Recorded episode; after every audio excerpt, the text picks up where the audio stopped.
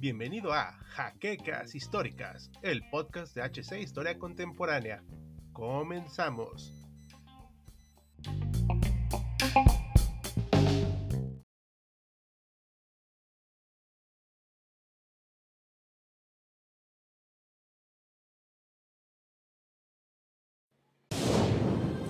Bienvenidos a HC Historia Contemporánea, la página histórica por excelencia.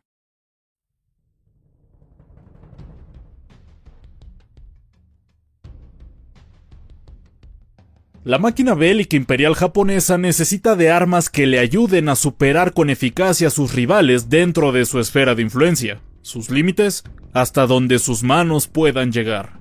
Es por eso que uno de los puntos angulares, además de la marina y la infantería, era una fuerza aérea que pudiera competir e imponerse frente a los demás ejércitos que llegara a combatir. Y por ello, el Mitsubishi A6M0 fue la punta de lanza en varias de las conquistas del país del sol naciente, la auténtica katana del aire.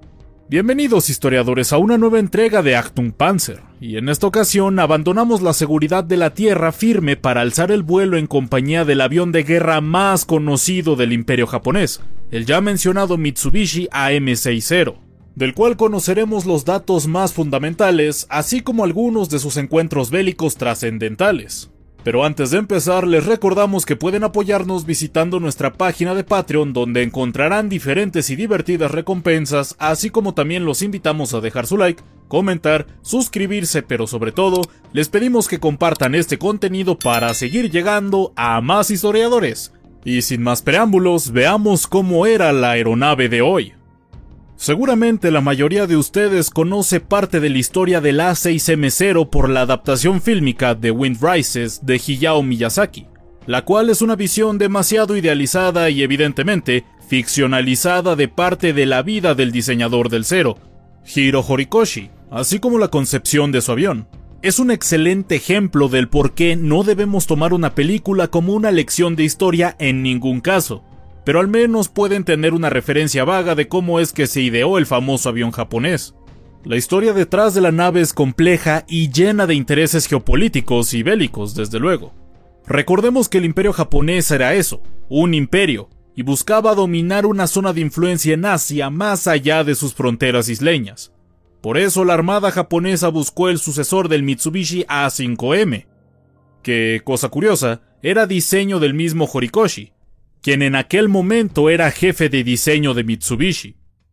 Las peticiones de las autoridades castrenses eran muy específicas. Debía alcanzar los 500 km por hora a 4.000 metros de altitud, contar con dos horas de autonomía a máxima velocidad o 6 en velocidad crucero, tener dos cañones de 20 milímetros, dos ametralladoras de 7.7 milímetros y ser capaz de cargar con dos bombas de 60 kilogramos.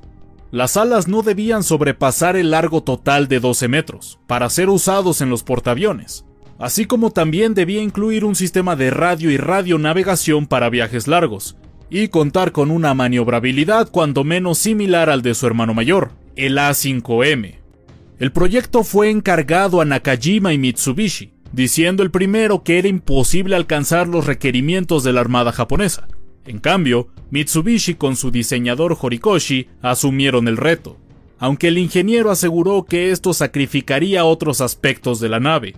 El prototipo 12, nombrado así por el duodécimo año de la era Showa, fue entonces encargado una vez más a Mitsubishi, quienes se pusieron manos a la obra buscando cumplir lo mejor posible las necesidades establecidas por la Armada.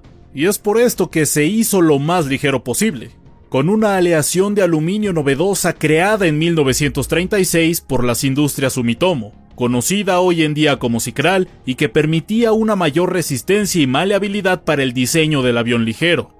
En los primeros diseños se obvió virtualmente cualquier indicio de blindaje y protección para el piloto, porque se privilegió la maniobrabilidad y la ligereza de la nave.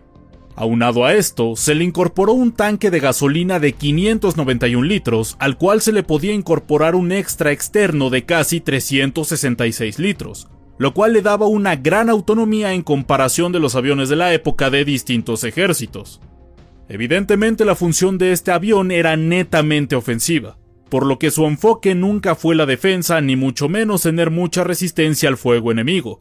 Pero debido a sus principales características, tenía una gran ventaja a sus contrapartes aéreas de aquel momento. Gracias a su gran maniobrabilidad y la facilidad de dar vueltas de manera rápida y eficaz, dejó muy por detrás a cualquiera de sus enemigos durante sus primeros años en batalla. Su tren de aterrizaje, retráctil, su diseño pensado para la velocidad y el ataque, su capacidad de combustible y sin duda alguna su ligereza y peso de 1680 kilos, 2796 totalmente cargado, lo hacían un enemigo formidable en el aire. Los primeros prototipos fueron mostrados el 1 de abril de 1939 equipados con un motor Mitsubishi Suisei, el cual además tenía una doble hélice. Las pruebas fueron satisfactorias, cambiando las hélices a 3 para iniciar la producción. Para 1940 se utilizó el motor Nakajima Sakae de 14 cilindros con 1020 caballos de fuerza, para darle la potencia necesaria, aunque luego se aumentó a 1130, con lo que llegó a alcanzar los 565 km por hora a 6100 metros de altura, impulsado por sus tres hélices Sumitomo Hamilton. Las medidas de la nave fueron 9.06 metros de largo, 12 metros de envergadura y 3.05 metros de altura. Su autonomía alcanzó los 1870 kilómetros de distancia, lo cual explica en gran medida su éxito inicial y su capacidad de combate durante la guerra. Las pruebas realizadas en China dejó al ejército complacido con el desempeño de esta nueva arma, por lo cual se encargó su producción masiva a finales del mismo año, y despuntando para 1941, año crucial para el imperio japonés. Respecto al nombre del avión, como pudimos ver en el famoso Type 95 Hago, la nomenclatura es un elemento importante de la cultura japonesa. Se le nombró Type 0, avión de portaaviones, Reishiki Kanjo Sentoki, por el año imperial 2600, 1940 para nosotros, cuando entró en servicio. La A se refería a que era un avión designado a un portaaviones. El 6 el número de modelo de nave para la Armada y M por el fabricante, Mitsubishi. Los pilotos le nombraron de manera no oficial Zero Sen, por la primera sílaba de Sentoki, que significa avión de combate, mientras que la población le nombró Reisen de manera afectuosa. A lo largo de su vida útil hasta el final de la guerra, el A6M fue usado en distintos modelos y también se le realizaron distintas mejoras, del 1 a 8, con variaciones en cuanto a la aleación y capacidad de combate, aunque debido a la presión bélica a la que se sometió el imperio japonés, no pudieron realizarse todas las ideas que se tenían en mente. Durante sus años de servicio llegaron a producirse casi 11.000 cero, siendo el avión bélico más producido e importante de Japón, en 1940 ya estaba en operaciones, despedazando a las naves de la República China. Pero para 1941 ya habían más de 300 Zero listos para el combate en el Pacífico, prestos para dirigirse a Pearl Harbor y mostrar su poder. Antes de mencionar su papel en el primer ataque japonés a Estados Unidos, mencionaremos que el Zero se ganó una reputación más que merecida ante sus rivales. Sin denostar a los pilotos o armas de ningún bando, el avión japonés en su momento mostraba una maniobrabilidad y agilidad que eran muy difíciles de equiparar por los aviones enemigos. Debido a estas características, los primeros dos años del conflicto fue un avión que rivalizó y provocó auténtico terror entre varios de los contrarios, debido a que era difícil mantener un combate directo con los aviones de la época, tal como el F-4F Wildcat o incluso el muy afamado Supermarine Spitfire, a raíz de esto, se idearon nuevas tácticas para derribar a los Zero, que implicaban ataques desde arriba y procurar no enfrentarlos de manera tan directa. Como el avión japonés tenía nulo blindaje, unas cuantas rondas de disparos bastaban para que se encendiera en llamas. Y es ahí donde podemos hallar el mayor defecto de nuestro vehículo de hoy. Sin duda, fue una excelente nave para la ofensiva, pero pronto Japón se encontró peleando una guerra defensiva, Mientras que el imperio surcó los mares y paseó por Asia, poco pudieron hacer sus rivales para detenerlos, como le pasó a su primo de tierra, el tanque Type 95. Pero en el momento en el que la fortuna de la guerra cambió para Japón, la situación poco a poco se fue tornando desesperada.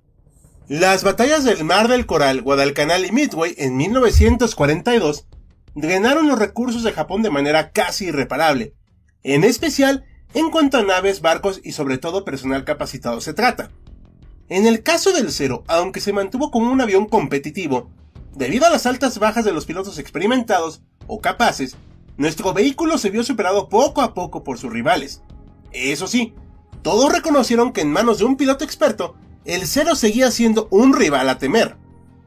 Sin embargo, los estadounidenses capturaron una de estas naves en 1942 en Alaska, y es conocido como el Cero de Akuten, el cual sirvió para poder ser analizado y para que los estadounidenses y británicos supieran cómo enfrentar al temido caza japonés. Aunque a decir verdad, muchos de los pilotos ya sabían de primera mano cómo hacerlo, solo que el escenario de combate podía diferir demasiado. Lamentablemente, la desesperación del alto mando japonés hizo que se recurriera a la muy famosa idea de los ataques kamikaze, los cuales fueron requeridos a partir de 1944 y que llegaron a su punto máximo de eficacia y ataque en 1945, siendo utilizados muchos de los cero disponibles, debido a que era el avión más numeroso y fácil de manejar de la Armada japonesa. Sin embargo, el ataque a Pearl Harbor fue uno de los momentos más famosos del avión japonés aunque de ninguna manera fue el único vehículo disponible por la Armada japonesa en ese momento. De hecho, había menos de 100 naves listas para el ataque el 7 de diciembre de 1941.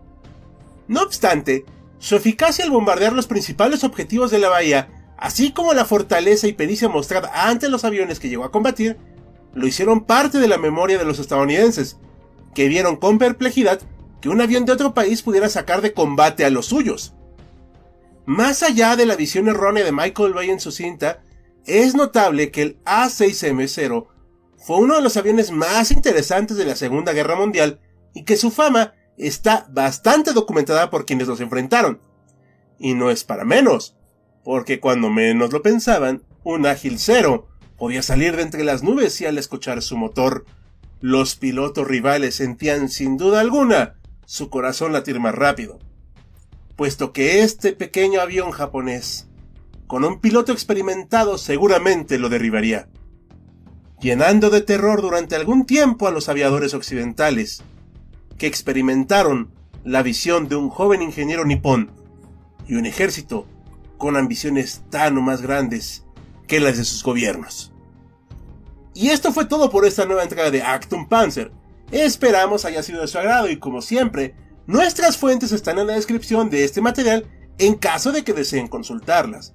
Además, les recordamos que si gustan apoyarnos tal y como lo hacen nuestras mecenas de Patreon, como José Andrés Sánchez Mendoza, pueden entrar al link en la descripción. Los acompañó de Auslander y Hal, esperando que hayan disfrutado de esta entrega. Ya nos veremos a bordo del próximo vehículo.